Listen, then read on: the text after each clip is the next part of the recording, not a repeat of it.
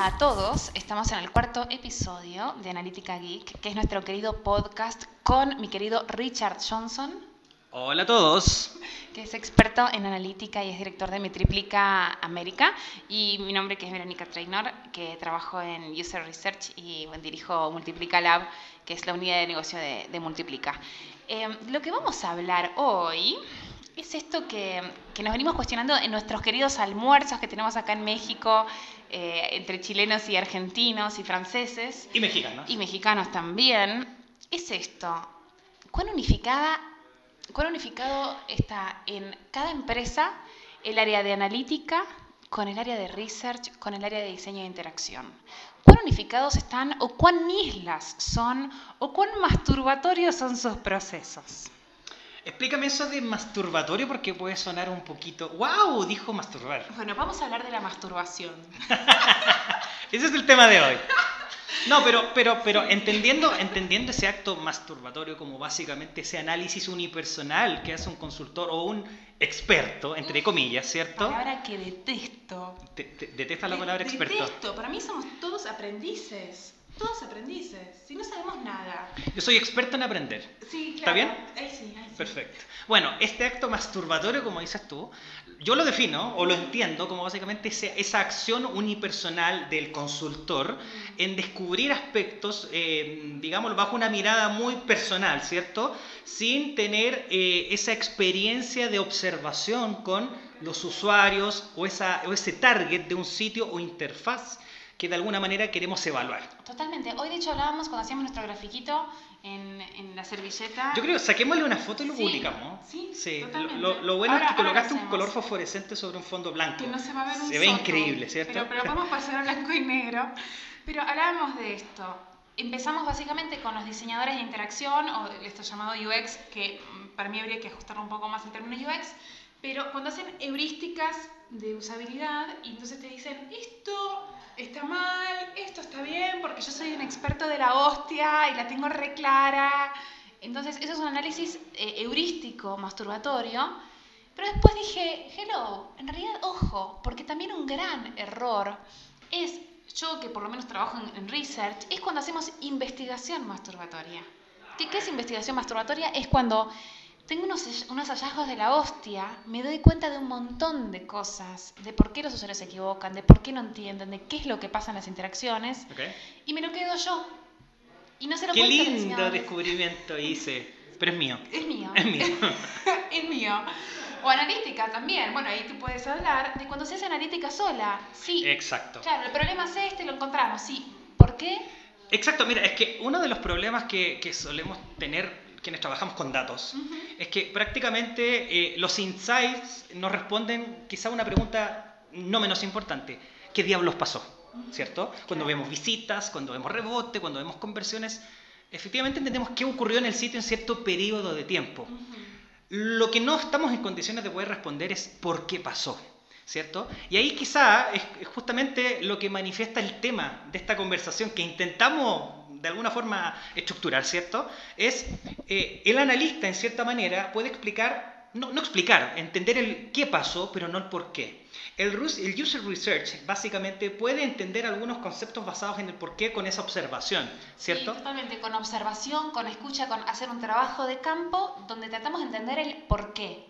Ahora, algo que, me gustó mucho de, este almuerzo que tuvimos es que entendemos que existe esa pregunta importante del qué, esa pregunta importante del por qué, pero básicamente, ¿qué pretendemos responder con ese qué y ese por qué? Yo creo que lo que aprendemos, lo que, eh, perdón, esta es dislexia de, de viernes, lo que pretendemos, ahí llegó el verbo, es poder ayudar y darle inputs a los diseñadores de interacción y diseñadores de experiencia de usuario a que generen el cómo.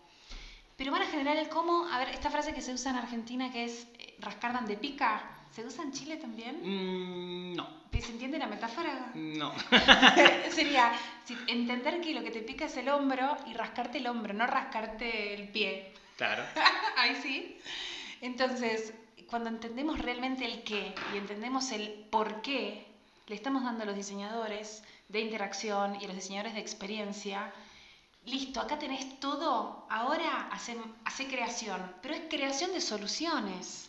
Entonces el diseño eh, toma muchísima más relevancia porque está solucionando problemas que encontramos desde User Research y que tú desde analítica estás viendo que están sucediendo.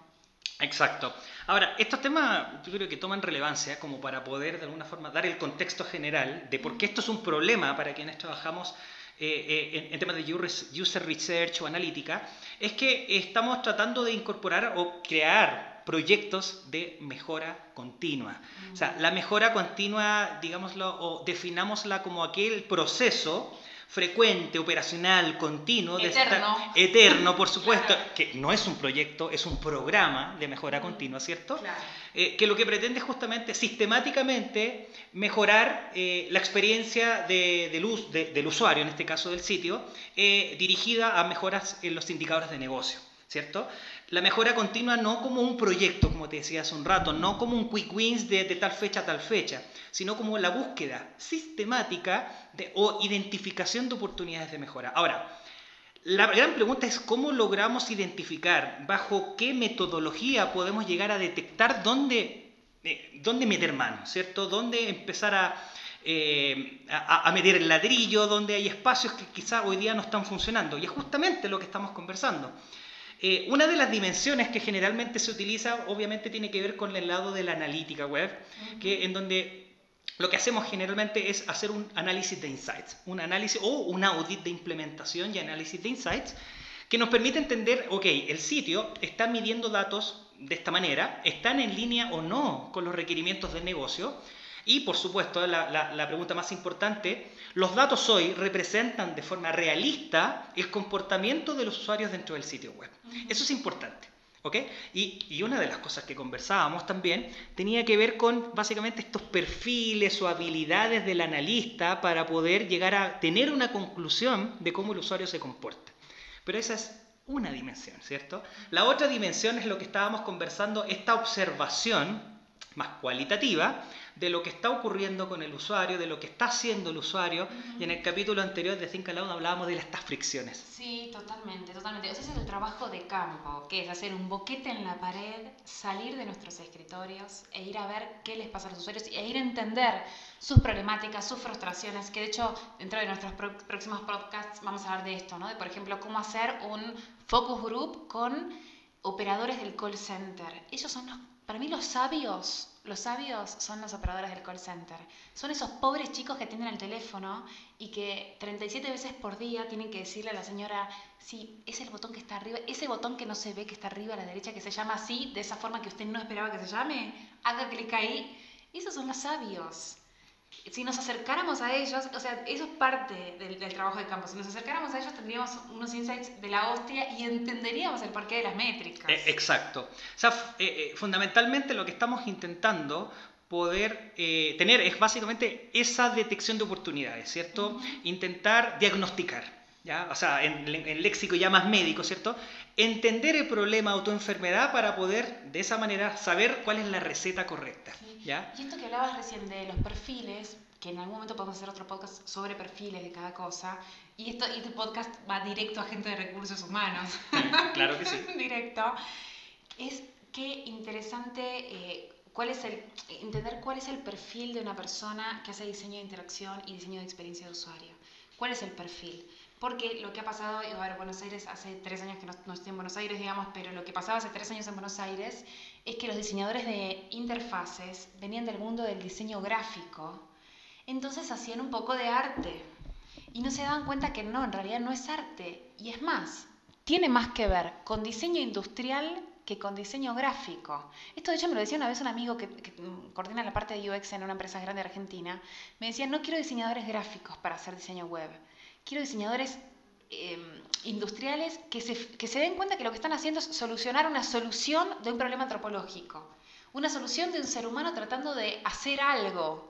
No es eh, hacer una, mm, no sé, ponerle colores a algo, a un flyer. Sí, sí, sí, sí, sí, sí, te entiendo. O sea, el tema de, la, de los perfiles, tal como tú dices, yo creo que dejémoslo para, para, otro episodio, es un gran tema. Eh, es, un gran tema, ¿cierto? Pero eh, es, relevante porque depende mucho el, el perfil, la percepción que tiene el consultor en este caso eh, para poder llegar a conclusiones. Y eso obviamente genera un impacto muy importante en el cómo, en el cómo vamos a responder a ciertas necesidades. Total.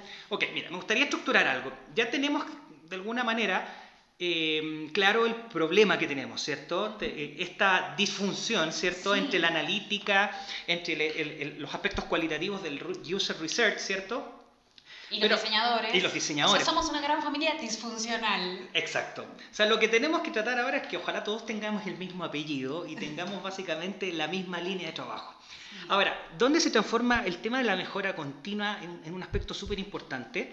Eh, y aquí yo agradezco tener la oportunidad de poder trabajar en proyectos de, este tipo, en donde básicamente intentamos mezclar ambos mundos, ¿cierto? El mundo de los datos cuantitativos versus los datos cualitativos, la observación, ¿cierto?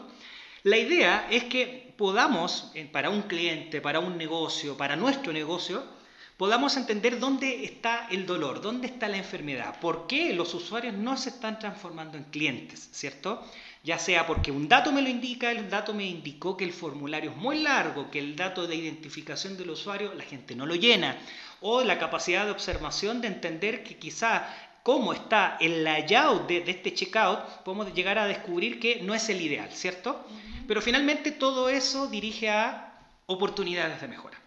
Ahora, Hablando ya más científicamente, aplicando el método científico, acá hay un tema que se llama la definición de hipótesis, ¿cierto? La definición de hipótesis que es básicamente una declaración de que una potencial mejora, una potencial recomendación va a solucionar un problema identificado pero medible bajo un indicador en particular, ¿cierto? Es decir, si detectamos que el formulario efectivamente está muy largo y eso está afectando la conversión que, desde, que los usuarios desde el checkout llegan a la página de compra, efectivamente la hipótesis va a ser mejorando este aspecto del formulario, que es el sujeto de mejora, eh, en, el, en, la sección de checkout, que es el alcance de la solución, vamos a poder influir en tal indicador, que es el resultado. ¿Cierto? Excelente. Y eso es súper interesante porque, eh, eh, en primer lugar, presenta el desafío de cuán relevante o cuán válida es esa hipótesis que estamos generando. ¿Por qué? Porque es lo que decíamos. Depende del perfil de quien hizo o identificó el problema. ¿Cierto? Ese, ese proceso masturbatorio, ¿cierto? Si es una persona, eh, a los analistas nos pasa mucho nos hacen realizar un análisis del sitio, ¿cierto? ¿Y qué es lo que hacemos? Generalmente vemos el sitio web y nos sentamos a ver Adobe Analytics, Google Analytics, Cormetrics, la herramienta que sea, y nos centramos en los datos y tratamos de crear un flujo sin nunca antes en la vida haber visto cómo es el proceso por un usuario real. Tratamos de interpretar lo que ocurre dentro del sitio solamente con los datos, lo cual, en cierta manera, tiene lógica, pero lo que no tiene lógica es interpretar en base a números lo que un usuario real realmente experimenta. Sin entender al ser humano con su contexto y con... Eh, interactuando con sus propias necesidades, ¿no? E, exacto, o sea, si me preguntas a mí, y una de las cosas que, me gusta de estas conversaciones, es que yo creo que incluso en nuestro grupo lo que vamos a intentar hacer es que todos esos resultados del user research que tú haces en Multiplica Labs, todos esos resultados sean un input para quienes hacemos análisis de analítica web. Es muy importante considerar que la analítica web no se centra o su alcance no es meramente cuantitativo. La analítica web no hace ninguna referencia que tiene que ser un número.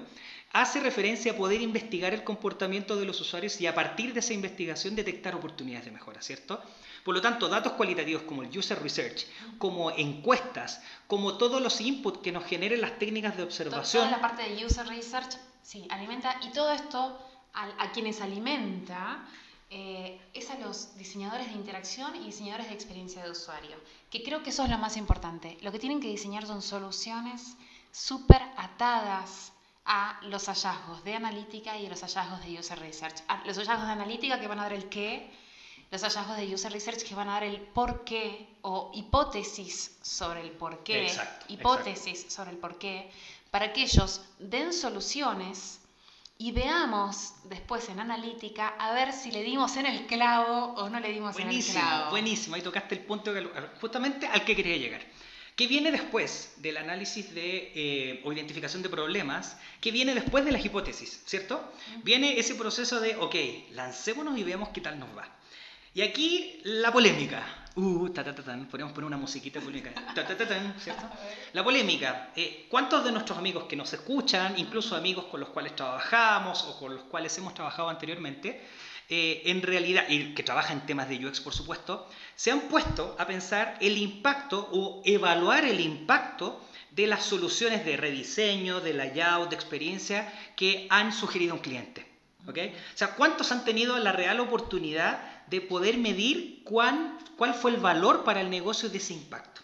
Entonces, eh, yo lo veo interesante, primero, porque eh, me consta, me consta que no es eh, no, no, ha sido parte de esta metodología continua del experto, o del consultor UX, perdón Verónica por decir experto, pero del consultor eh, en experiencia del usuario, eh, evaluar con datos, ¿cierto?, el impacto de esos cambios. Entonces, ¿cuál es la sugerencia?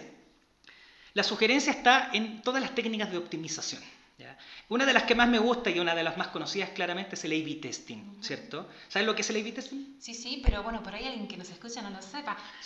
Yo creo que igual el A-B testing es una sesión donde, donde, nos expliques truquitos y cositas. Ok, no, pero en dos palabras, por si no vamos a dejar el tema cortado, un poco cortado, pero el A-B testing es básicamente un testeo, un experimento. Es un experimento científico, tal cual, ¿ya? En donde se eh, somete, porque básicamente no le da la opción al usuario de, de escoger alternativas, se somete al usuario a pasar por las distintas alternativas que nosotros queremos probar mediante una herramienta de optimización, que existen varias en el mercado, algunas gratuitas, otras pagadas, nosotros hacemos un split, es decir, dividimos al tráfico, el 100% del tráfico, entre la versión original, que es la que nosotros queremos llegar a batir, ¿cierto?